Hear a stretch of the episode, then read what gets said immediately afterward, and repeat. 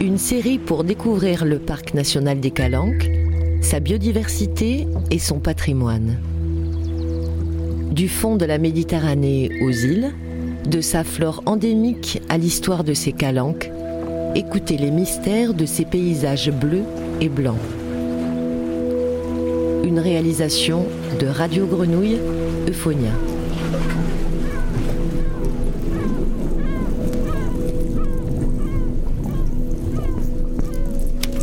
Épave de l'avion d'Antoine de Saint-Exupéry, Marseille, près de l'île de Rioux. Profondeur 85 mètres de fond. Lightning P-38, tombé le 31 juillet 1944. J'ai lu Terre des Hommes à 12 ans. quand vous habitez au pied des Calanques, avec un terrain d'aventure aussi vaste et aussi beau derrière vous, c'est un sacré moteur pour l'aventure. Et en ça, je pense que je suis aussi une victime de Syntex, quelque part. Je m'appelle Luc Vanrel, je suis plongeur depuis euh, très longtemps puisque j'ai commencé à plonger en scaphandre à 5 ans. Euh, j'ai découvert euh, ma première épave antique à 6 ans, en 66. Je n'ai jamais fait rien d'autre que pratiquer ce genre d'activité. de façon personnelle pour mes loisirs et de façon professionnelle euh, plus tard.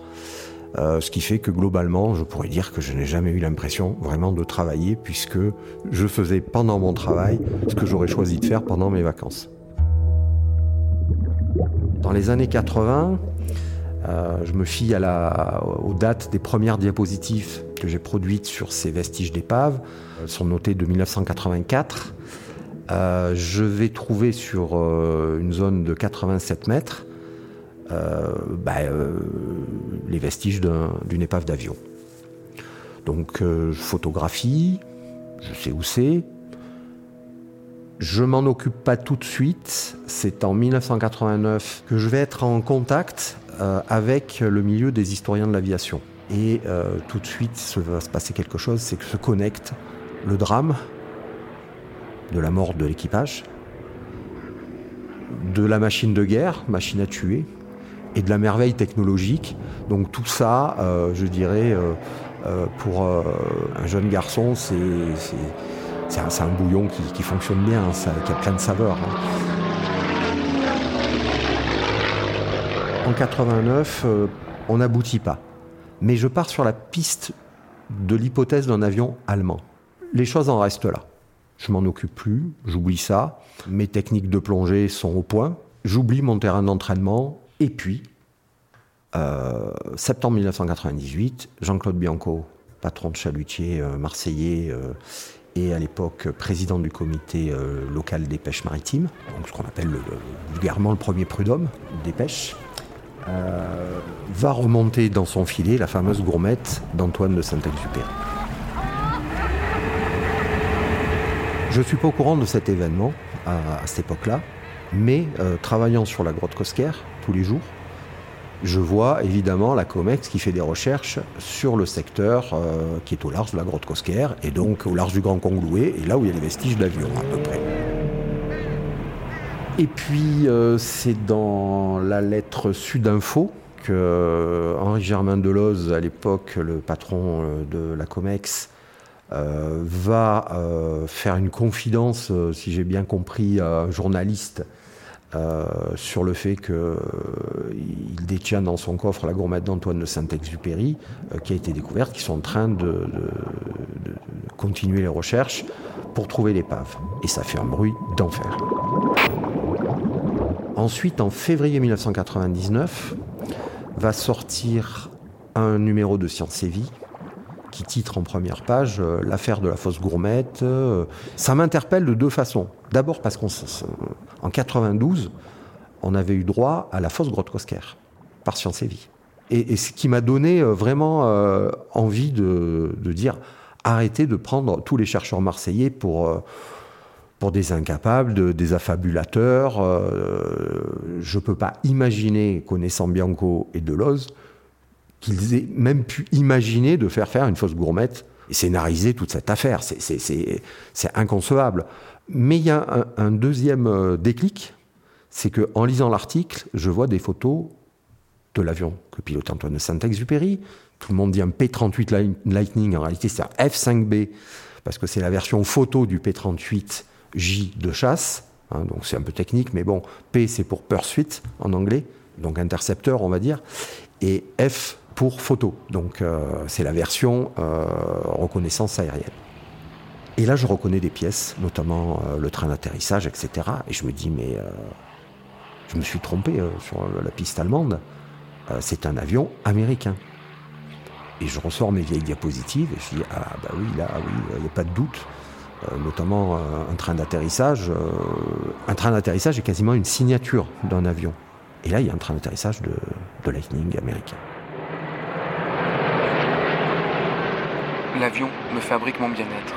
Quand je tourne tel bouton qui réchauffe progressivement mes vêtements et mon oxygène.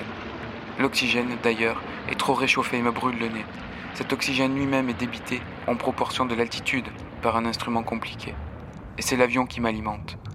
Cela me paraissait inhumain avant le vol et maintenant, allaité par l'avion lui-même, j'éprouve pour lui une sorte de tendresse filiale. Une sorte de tendresse de nourrisson. Donc je continue mon travail sur la grotte Cosquer. Si on a du beau temps, on fait 5 jours, un jour de repos et on reprend 5 jours. Et moi, le jour de repos, eh bien, euh, je replonge sur euh, les vestiges de Rioux et je documente. Et je vais comme ça euh, avancer et donc assez rapidement valider, un, qu'il y a bien des vestiges de Lightning, deux, qu'il s'agit bien d'avions de Saint-Exupéry, et trois, qu'il y a aussi des vestiges d'un avion allemand, ce qui rejoint la première hypothèse. Donc il y a les vestiges de deux avions sur cette partie du Grand Congloué. Bon, l'épave est identifiée, je la déclare en mai 2000. Quand je la déclare, je suis déjà dans la suite de l'enquête. C'est-à-dire que moi, je ne suis pas satisfait parce que c'est l'épave de Syntex, ok, euh, mais globalement, euh, Bianco avait fait le gros du boulot avec la gourmette. À partir de mai 2000, je suis déjà en route sur plusieurs choses. L'identification de la deuxième épave parce que je trouverais vraiment, euh, sur le plan euh, du respect dû aux hommes et à leur mémoire, euh, dégradant pour moi de ne pas m'attacher avec autant d'énergie à l'identification d'un pilote allemand qui est mort à côté que à l'épave de Syntex et à l'histoire de Syntex parce qu'il était célèbre. Si on rentre dans le devoir de mémoire, on a le même pour tous les soldats, pour tous les hommes. Ils sont tous des victimes. C'est pas eux qui ont décidé de la guerre, c'est pas eux qui ont décidé des actions. Euh, ils sont avant tout des, victimes de, systèmes politiques. J'ai bien étudié le problème.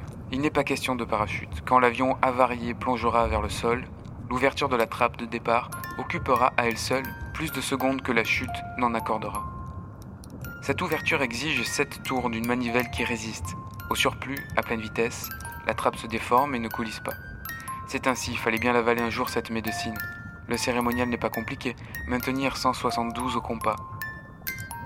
J'ai eu tort de vieillir, voilà.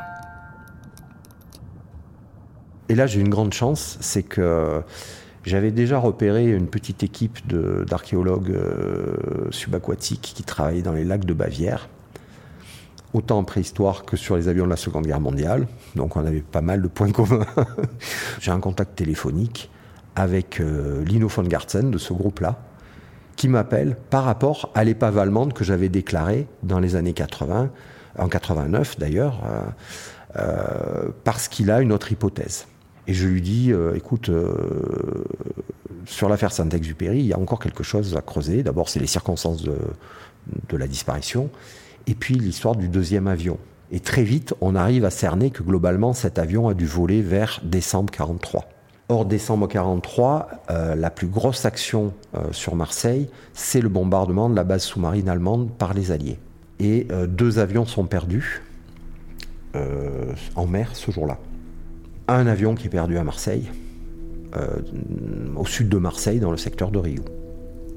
Un Messerschmitt 109, ça correspond avec le moteur. Surprise, le pilote était un grand prince d'Europe, était un, un jeune prince allemand le prince Alexis de Bentheim et Steinfurt. Si on ne s'était pas occupé de cette épave-là, on n'aurait jamais élucidé la disparition d'Antoine de Saint-Exupéry. Alexis avait un jeune frère, Christian, et il va se passionner par nos recherches, et donc il va nous apporter son soutien. Mais en Allemagne, le soutien d'un prince, c'est pas rien, notamment auprès des vétérans. C'est-à-dire qu'habituellement, quand on contactait des vétérans, quand on leur demandait de s'exprimer, ils nous disaient Écoutez, je ne veux pas m'exprimer sur ces années-là. Et c'était terminé. Et là, avec l'introduction d'un frère d'armes, qui en plus, puisque Christian avait été aussi pilote de chasse dans la Luftwaffe, avait volé sur Messerschmitt 109 comme son frère, on allait les voir de la part du prince Christian de Bentheim et Steinfurt, euh, qui parfois leur téléphonait avant. On avait accès à leurs archives, à leurs photos, à leur documentation et à leur temps. Et là, on commençait à documenter beaucoup plus sérieusement l'histoire de ce groupe de chasse qui était dans le sud, qui s'occupait du quart sud-est de la France euh, et d'une partie de la Méditerranée.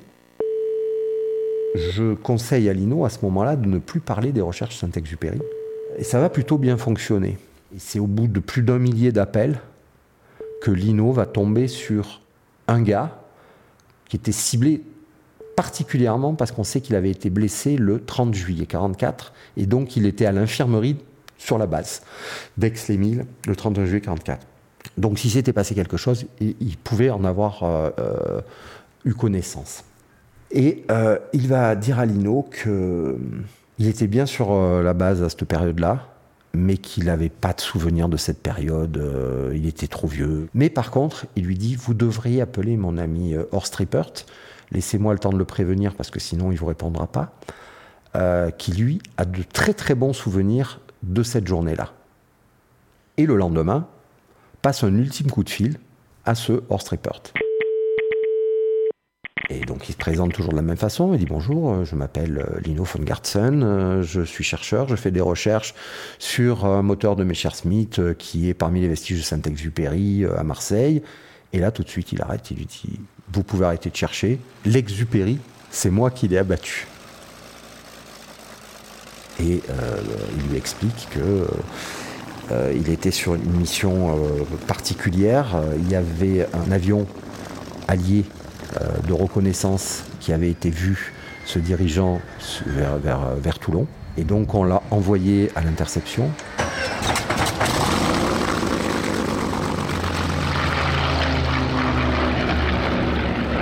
directement à Toulon. À Toulon, il faut rien. Et il suit la côte en direction de Marseille. Et là, très vite, après Toulon, il voit le Lightning, qui a un vol un peu erratique. Hein. C'est-à-dire qu'il enchaîne des virages gauche-droite. Et puis, bon, ben, à un moment donné, il tire. Alors, euh, euh, avec son collègue Hans Arenberger, étaient les promoteurs d'une technique euh, de chasse euh, qui préconisait de ne jamais tirer dans les zones habitées des avions. C'était pas des tueurs dans l'âme, C'était des pilotes, c'était des, passionnés d'avions. Et l'avion tombe. Il voit personne sauter. Il reprend de l'altitude, donc il annonce à sa base qu'il rentre et qu'il a, accompli sa mission, qu'il a battu. Les Allemands ont entendu des conversations qui semblent bien être les derniers mots de Syntex qui ont été rapportés euh, par le responsable de, la station radio, qui a été contacté par un jeune pilote allemand pour voir s'il y avait, euh, s'ils avaient quelque chose pour l'aider dans euh, une accréditation de victoire. Et là, on peut supposer que c'est Rippert, qui est le jeune pilote. Sauf que le lendemain, ils apprennent que c'est Syntex qui a disparu et que tout s'arrête et plus personne ne fait de recherche, plus personne ne revendique quoi que ce soit. C'est considéré comme une grande catastrophe, évidemment même les services de propagande du Troisième Reich ne pouvaient pas utiliser la mort de Saint-Exupéry. Donc de toute façon, à partir de ce moment-là, la meilleure des choses à faire, c'était de ne plus en parler et d'essayer d'oublier l'affaire. Et c'est comme ça qu'a commencé un grand silence. Horst Rippert a appris à voler parce qu'il a lu Syntax. Donc c'était un drame pour lui aussi, c'est-à-dire qu'il a abattu son idole. Et euh, ça a été euh, un idole. Et c'est pour ça d'ailleurs qu'au début des recherches, Comex et autres, j'étais pas du tout motivé pour me lancer dans ces recherches, hein, avant l'épisode du magazine euh, Science et Vie. parce que je me disais, Moi, admirateur de Saint-Exupéry, la disparition, c'est ce qui seyait le mieux à son personnage. Je disais, comme le petit prince, il a disparu. Surtout, ne le, retrouvons pas, surtout. Euh, que le rêve continue, quoi. Et puis, ben voilà, après c'est l'archéologie, euh, des morceaux d'avion au fond de la mer, il y a un mystère, une... je suis parti là-dedans pour des années, des années, des années d'enquête, de recherche, et euh, pour finalement être celui qui a dit, ben oui, ben, il est bien mort là, il est mort comme ça, etc. J'aurais aimé commencer cette histoire à la façon des contes de fées, j'aurais aimé dire Il était une fois un petit prince qui habitait une planète à peine plus grande que lui et qui avait besoin d'un ami. Pour ceux qui comprennent la vie, ça aurait eu l'air beaucoup plus vrai. Car je n'aime pas qu'on lise mon livre à la légère. J'éprouve tant de chagrin à raconter ses souvenirs. Il y a six ans déjà que mon ami s'en est allé avec son mouton. Si j'essaie ici de le décrire, c'est afin de ne pas l'oublier. C'est triste d'oublier un ami. Tout le monde n'a pas eu un ami. Je pense que le plus beau moment d'émotion euh, attaché à la, recherche sous-marine, hein, Syntex, parce que le gros de la recherche, malheureusement, n'a pas été sous l'eau, c'était euh, au début, 99, je pense. Et là, je m'aperçois que sur la partie où il y a le compartiment, petit compartiment bagage du pilote, c'est petit, hein, pour, pour mettre une petite attachée case euh, ou une caisse de champagne, paraît-il, euh, c'est important. Une chemise, une brosse à dents, quoi, hein, parce que le pilote n'est jamais sûr de, retourner d'où il a décollé. Et donc en regardant, en éclairant au fond, je m'aperçois qu'il y a un chiffon. Et je me fais la réflexion quelle est l'andouille de mécano qui a oublié un chiffon là-dedans euh, alors qu'il y a toutes les tringleries de commande pour l'empennage, il y a, enfin, il y a des, trucs sensibles qui passent. Donc je rentre le bras euh, par le petit côté de la poutre de queue et j'arrive à le, faire bouger, à le faire décrocher et à le récupérer. Je suis donc euh, au fond de la mer, pris dans une activité très technique d'identification. Et donc je ne suis pas du tout prêt à, faire une divergence, euh, je dirais, euh, euh, poétique ou, autre. Je suis concentré quand même.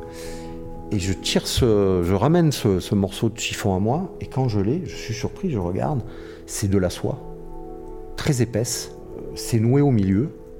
Je le prends, je le mets autour du cou, le nœud tombe au bon endroit, je le reprends à la main, et là, je m'aperçois que c'est un bas de femme en soi, dont on a coupé le pied pour en faire ce qui semble être une écharpe. Alors, euh, syntaxe très fétichiste quand même, pour euh, certains souvenirs, je dirais. J'ai eu l'image euh, du petit prince sur sa planète avec sa grande écharpe jaune qui flotte dans le vent comme ça. C'est ce jour-là que j'ai été persuadé que c'était la bonne épave et que maintenant, il fallait le prouver, mais que j'y arriverai.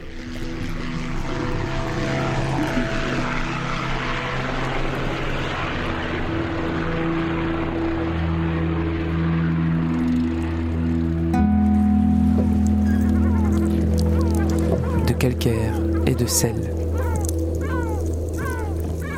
Plongée sur l'épave de l'avion d'Antoine de Saint-Exupéry avec Luc Vanrel.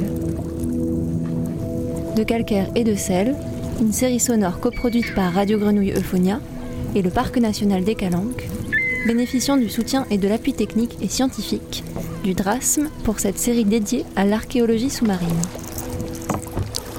Cet épisode a été produit avec le soutien financier de la CMA-CGM dans le cadre de leur partenariat avec le Parc national des Calanques sur l'interprétation des patrimoines du territoire. Extrait de Pilote de guerre et du Petit Prince d'Antoine de Saint-Exupéry. Réalisation Jean-Baptiste Imbert.